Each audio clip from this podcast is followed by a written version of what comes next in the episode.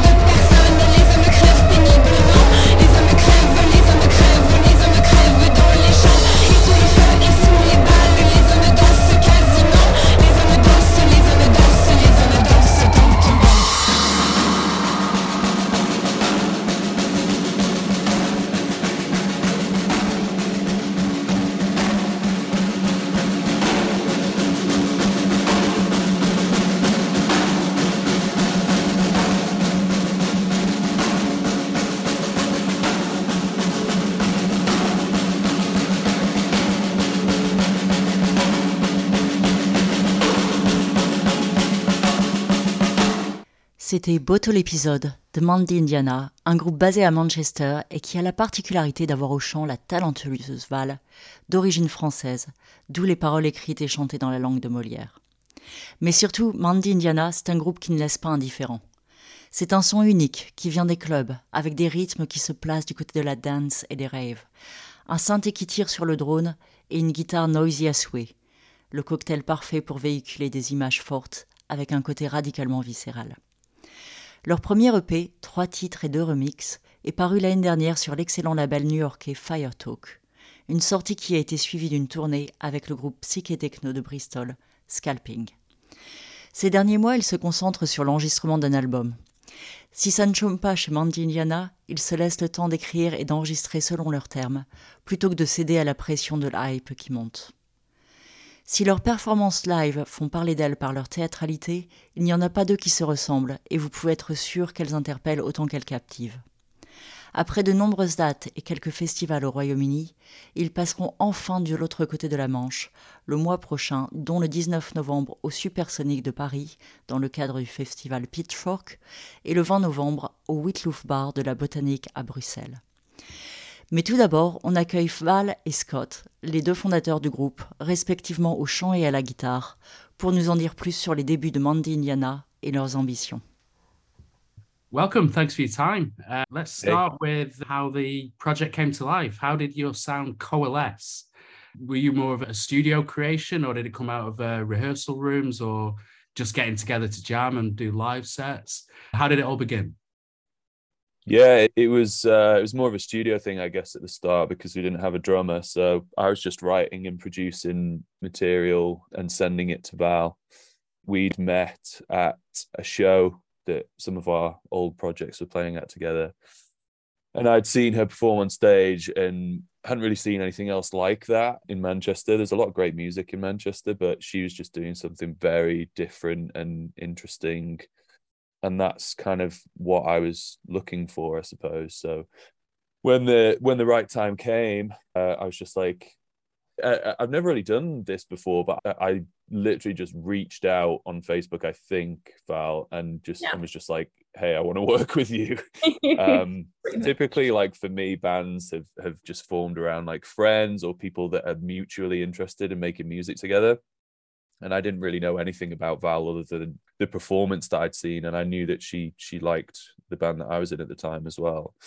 So yeah, that's that's kind of how how we met, and and it was very much a case of I'm writing all this music. You know, do you do you like it? Do you think you can do something interesting with it? And it just sort of yeah evolved from there.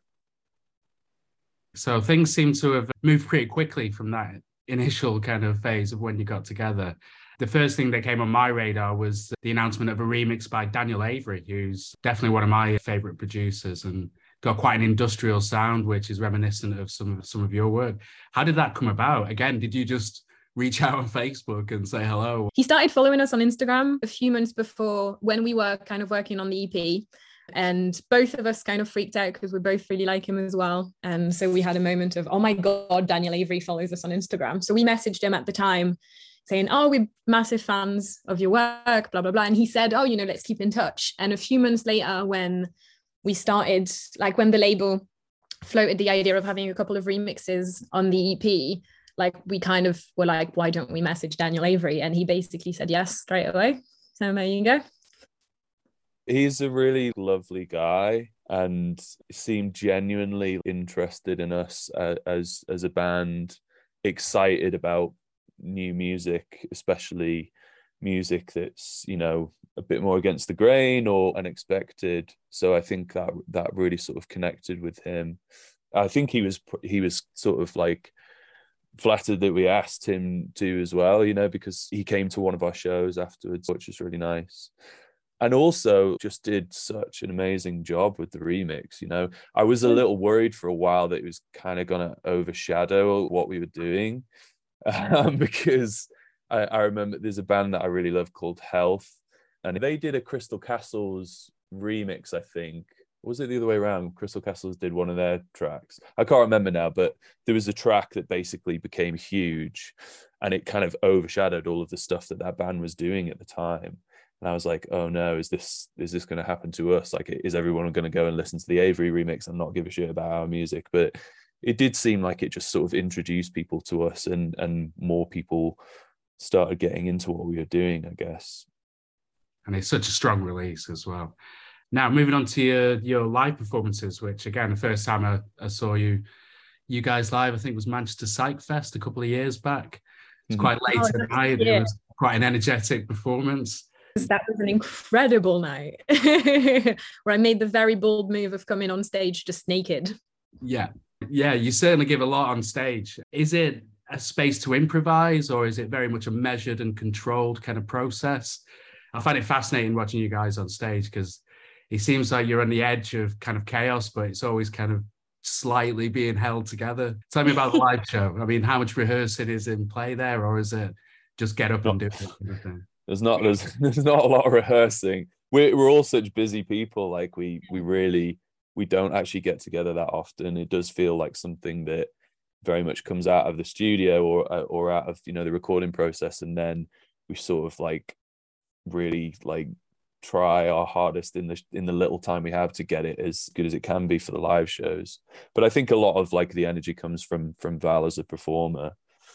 I don't really know Val. What's what's going on in your mind? Many things most of the time, but yeah, no, I think I think you're right. Like it's uh it's always very close to actually being chaos and just being held by whatever faith in Jesus is left by then. I think I don't know that there's really like I feel every live show that we've played has been like they're all different there's not like it's not very much that's that can be rehearsed in the way that I perform as well because I mostly react to the way the audience is reacting to me. For instance, that Psychfest show where everyone was obviously like just well, it was 2:45 in the morning at Manchester Psychfest. I'm guessing everyone was off their tits. Um, which really suited the vibe of having like a naked painted front woman that's kind of what gives me the indication that I'm just going to go out in the crowd and like we played an amazing show in Bristol earlier this year for Dot to Dot where I was literally I ended up just lying down in the middle of the crowd. That's not something that I can do at every show. Like I, it's just I think I take the vibe that I get from people and then just see where I can go with it. I was just going to say that I really love that certain audiences are, are so receptive that I think Val, you can kind of you can have that sort of feel that comfort from them and like vulnerability around them you know like total strangers like lying down at the feet of people that you've never met before and trusting them to be respectful and it connects them to the music in in a way that I think is really special that that Bristol show in particular really sticks out for me as well as being one where we were fully embraced by the crowd and the and the experience yeah. for everyone was so much better for it there's definitely been a lot of occasions as well where that that hasn't happened. Yeah i think the the energy that we give is i think we're always looking to break that barrier between the band and the audience. We like it to be very dark on stage. We don't want to be like elevated or illuminated especially. We just want to be on the same like another great show that stands out in my mind is the sounds from the other city show that we did. We, oh were, on the, we were on the floor. A lot of people i think were were like upset that they couldn't see us but that's that isn't really who we are. I don't think we see ourselves as being elevated uh, in this position. We, you know, we'd much rather sort of be in the middle of the crowd, a bit like that band Lightning Bolt, you know, who just sort of play amongst the amongst the audience. It's that's that's really exciting, and and the separation between audience and performer is not really something that we're interested in. We just don't have lots of control over that at this point, you know that Salford show again that sticks in the mind as well. I couldn't see you guys at all, and it did not matter. It was just a yeah. yeah. Was the, the, power of the, the wall of sound was uh, what fascinated me. There, when I go to a show, I'm kind of I, a lot of the time I'm interested in the people that are around me as much as what's going on, on on stage as well. Like I really love sort of people watching at gigs. So although I'm like really tall and can see over audiences, I, I don't usually have that issue of being obscured from the from the stage. I don't know. I think it is frustrating. Like if you can't see a band, I think if you really want to look at them, but you can still enjoy like the people around you and and there's there's so much you know there's a lot to get out of there's bands that uh, like i haven't seen them do this but i heard that band nod play under a sheet sometimes so like deliberately sort of subverting the expectations of an audience by removing the thing that they're there to see is like really interesting i find. I've seen all Autechre a number of times and they they play without any lights whatsoever. It's literally in the dark. And which is fine because they're just two guys with computers, so there's not much to actually hmm. watch, you know. So talking about the live show, what are your aims for the upcoming album? Are you trying to capture that energy on record, or are you looking to achieve something else? I know we've we've talked in the past about your aims for recording in unusual spaces and natural reverbs and trying to utilize that kind of thing. How's that process going, and is that feeding back into your live shows at the moment? So the album's basically almost done. It's just a few tracks that are left to be mixed. There's some amazing people that have that have helped us to make it. Some people that that we really look up to and and kind of think of as inspiration, and they're they're actually involved. So that's really incredible. I don't know if it was like by design or not, but it doesn't really stem from like the the live place. It does feel like something else, and I I think it's just like the nature of how we write as this band. So it's weird. Like it does. It, it kind of sounds. It almost sounds like a live band that's been kind of cut up and rearranged uh, by a pre, like an electronic producer or something. It, hmm. it yeah, it, it's strange in that way. This is obviously the longest kind of thing we've worked on as this band and especially because like even the EP that we've released so far like it was three songs that came from three very different like periods of us being a band and it was three separate tracks that were put together on an EP whereas this album is like a it, it is a cohesive piece so to speak. So I feel like it comes from a completely different place as well. Like I think everything kind of came together and like you said like obviously i think we're we're trying to translate who we are as a band through recording in weird spaces and i think even in terms of my vocals as well there's a lot more kind of it's all very different to what we've done before. Obviously it's still what i do but there's there's a lot of different aspects and a lot of different elements that are kind of coming together because it's been such a long process and we're working on such a long kind of piece of work it's just ended up becoming a lot of things that make us a band kind of coming together. It's definitely taken aspects of everything we've done before.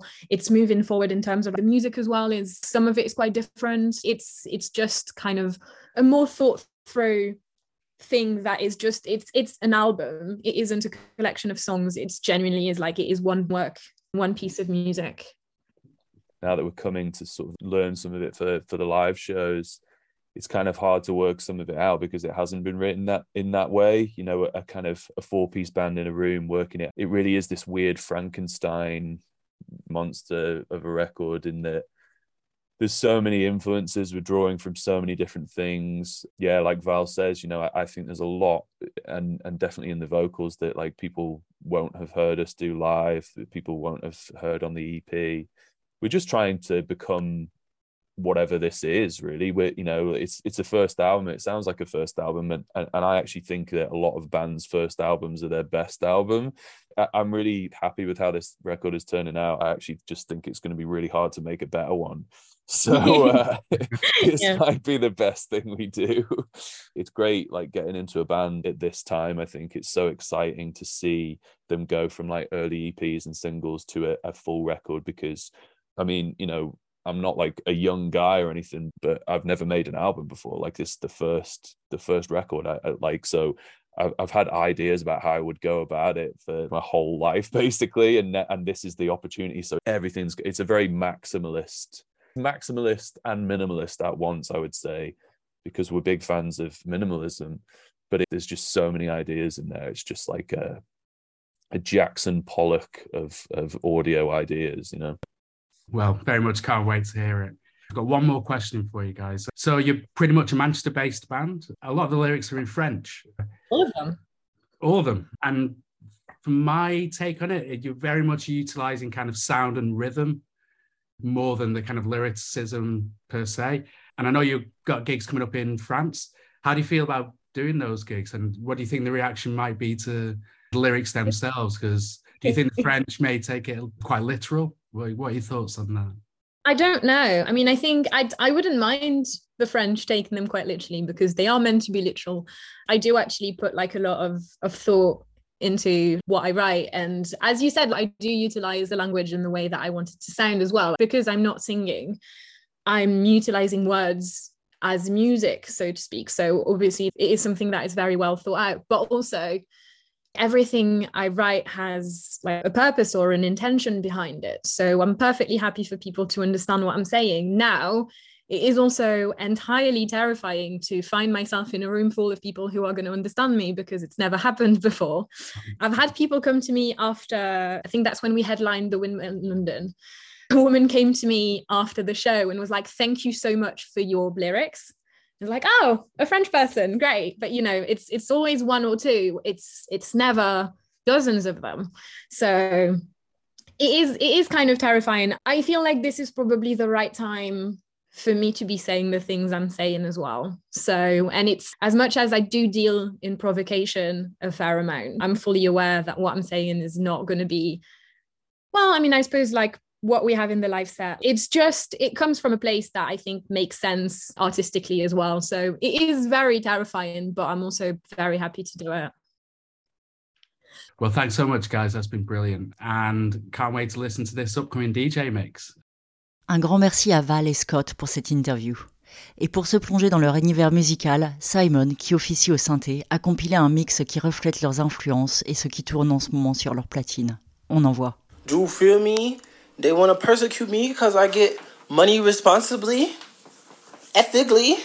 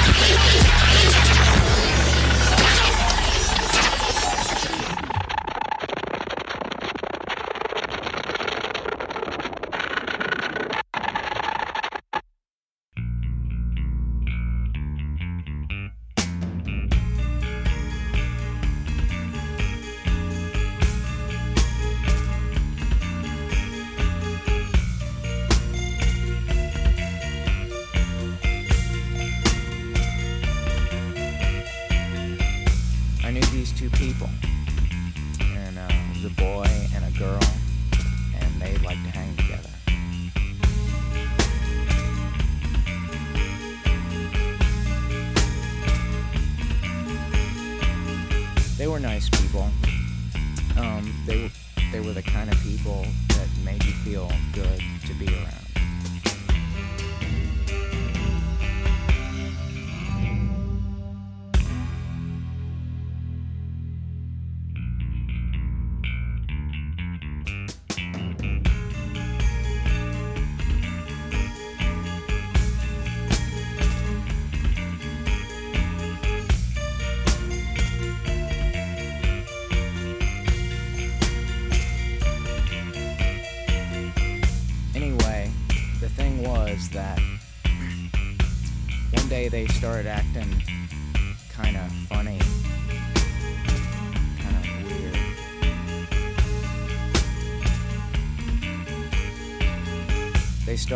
Being seen exchanging tokens of affection, and it was rumored that they were engaging in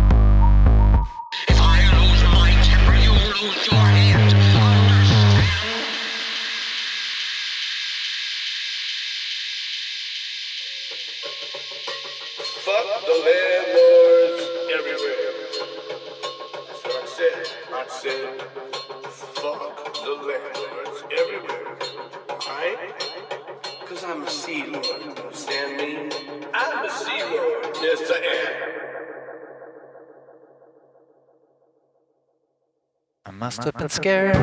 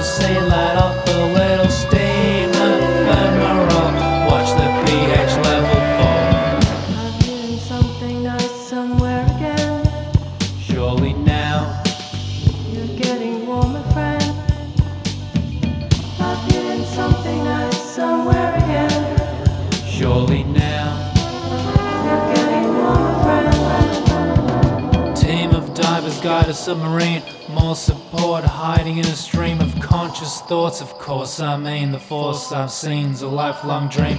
Sunken living room, added value. Prices hell and sits in full view with a greed at wood.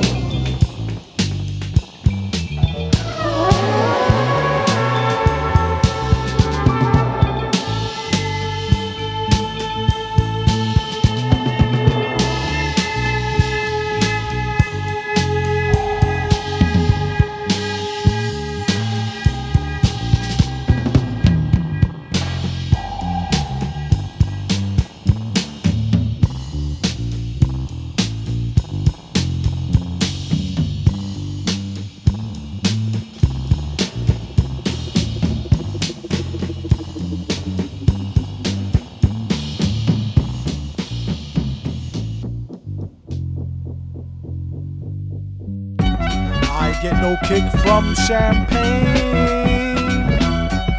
Mere alcohol doesn't thrill me at all.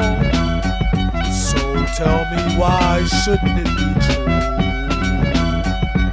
I get a kick out of brew. There's only one beer left. Rappers screaming all in our ears like we're deaf.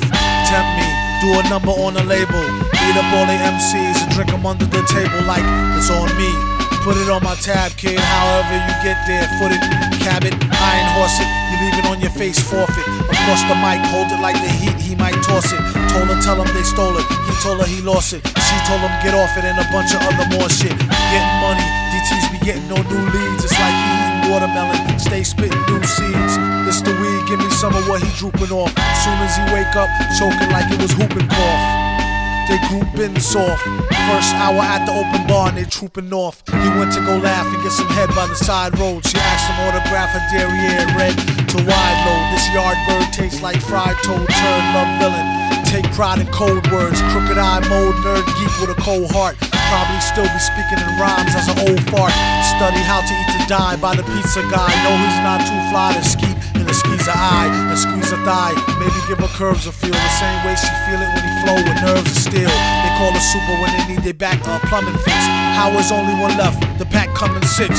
Whatever happened to two and three? A herb tried to slide with four and five and got caught. Like what you doing, G? Don't make them have to get cutting like truancy. Matter of fact, not for nothing. Right now, you and me, looser than a pair of Adidas. I hope you bought your spare tweeters. MCs sound like cheerleaders, rapping and dancing like redhead kingpin.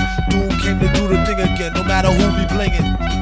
Do it for the smelly hubbies. Seeds know what time it is, like it's time for Teletubbies. Few can do it, even fewer can sell it. Take it from the dude who wear a mask like a tarted helmet. Plot shows like robberies. In and out, one, two, three, nobody's pleased. Run the cash and you won't get a wet sweatshirt. The mic is the shotty, nobody moves, nobody get hurt. Bring the heat like the boy done gone to war. Came in the door and everybody on the floor. A whole string of jobs like we on tour every night on a score coming to your corner store.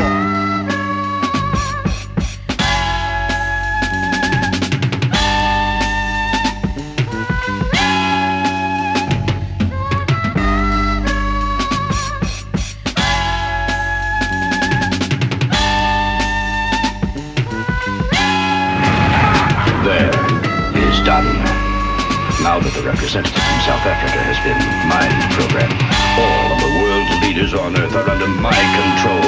And when they meet tomorrow in special session, I, Doom, shall be voted master of the world. My plan is foolproof, but just in case.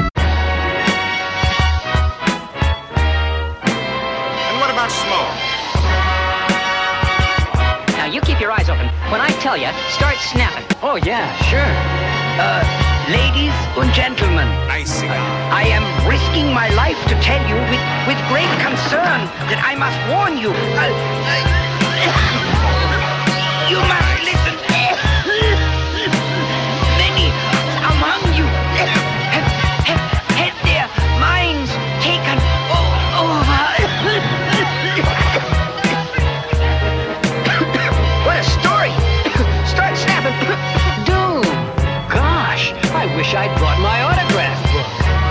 Your attempts at humor bore me.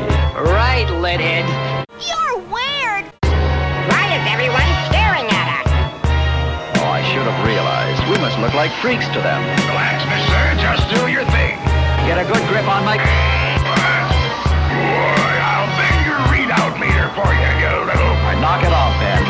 What's the matter? Oh, Ben. You're nothing but a chicken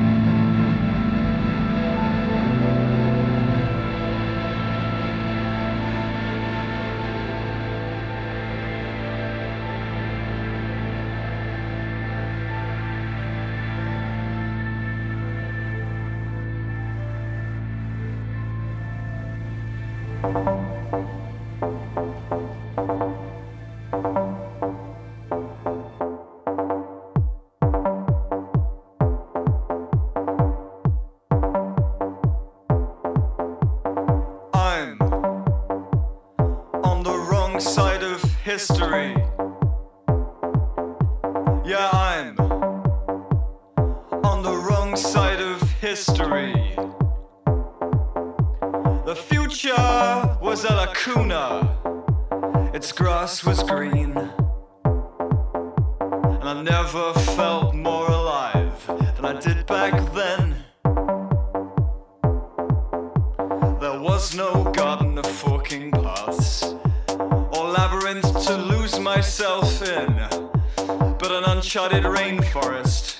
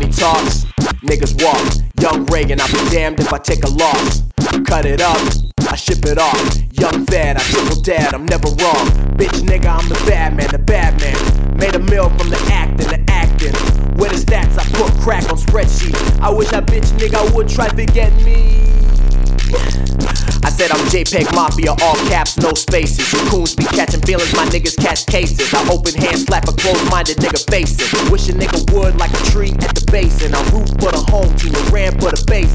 Niggas wanna be white, gon' get a facelift. Don't dap well, we can't chill, yo, that's racist. Rapping is my hobby. I am not an artist, I'm a ghost in a black body. Roll deep, white caddy with a black shotty. Looking for that bitch nigga Hobson in the lobby, like damn.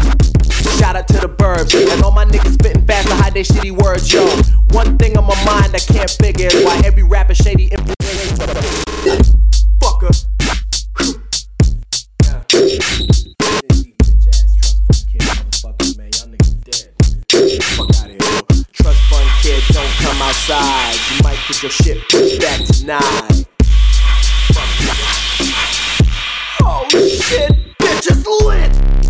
Got a pole bill.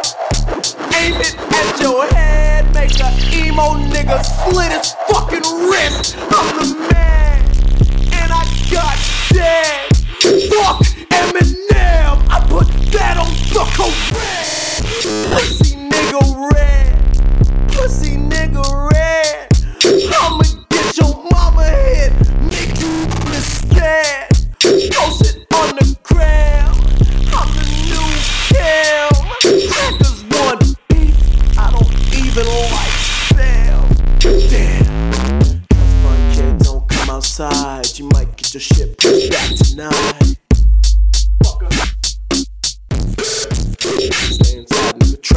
Kid, don't come outside. You might get your shit pushed back tonight. Little nigga. Heard you like Pantera, bitch, not me. Heard you like Burzum, bitch, not me. Heard you bumpin' Rolling Stones, pussy nigga, please. Play that shit around me, I'ma put your ass to sleep. You fucking creep. Guns, your and I'm aiming at. I heard you metalheads looking for some beats. Wish Bard would come to be more.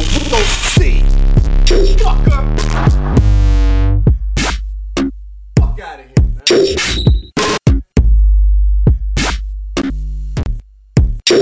Out of here. Trust fund kid, don't come outside.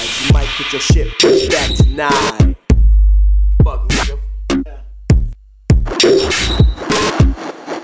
I never heard something so. Yo, what the fuck was that shit you just played for me, yo? Nah, for real, what the fuck was that shit? Nah, I don't even want to hear that shit again. I gotta, yo, what? That shit was so hard. Yo, I don't even know where I'm at right now.